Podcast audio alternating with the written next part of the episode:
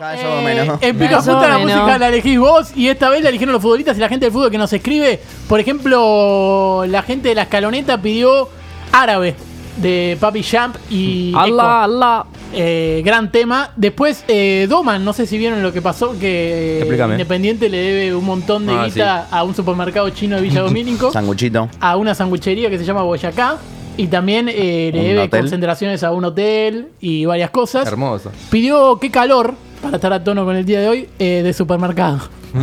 eh, Foyt, Supermercado. de quizás el que tuvo el partido más flojo el otro día contra Emiratos Mamita, un Árabes. tipo en camello le comió la espalda, boludo. Eh, pidió a mis espaldas de Martín Castillo.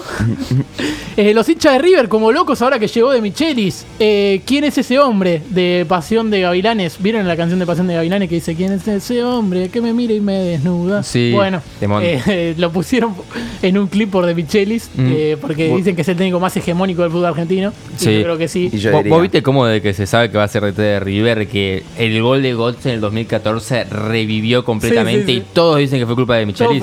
Cuando esto de Chiquito Romero dicen todo, ¿a ¿dónde se fue de Michelis? Es que Chiquito Son- Romero siempre queda bien parado. Y además, tam- ta- no, justo esa Esa no. está mal parada Sí, sí. igual. Es que no, no, tampoco. no, pero sale mal parado.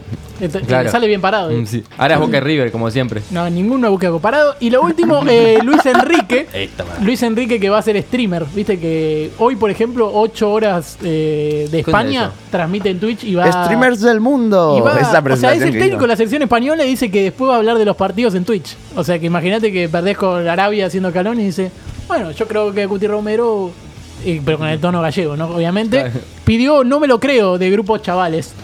Para, para estar a tono. ¿Cómo se hace ese Así- tema?